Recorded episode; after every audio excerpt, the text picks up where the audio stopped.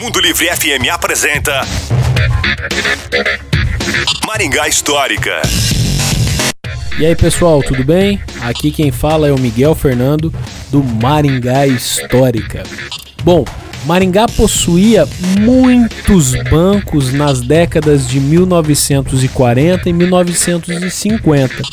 E um deles foi o famoso Banco Noroeste do Estado de São Paulo, SA, que funcionou por muitas décadas na Avenida Brasil, na esquina com a Avenida Duque de Caxias.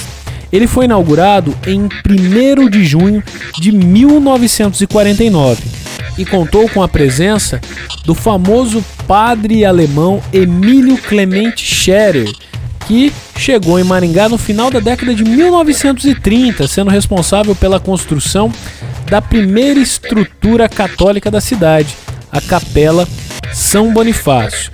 Interessante destacar que esse estabelecimento bancário chegou a sofrer diversas reformas e uma bastante significativa, ampliando as suas estruturas já na década de 1950. E aí, você se lembra do Banco Noroeste do Estado de São Paulo?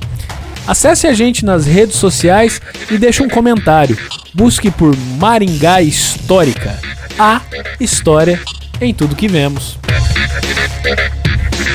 Você ouviu Maringá Histórica com Miguel Fernando.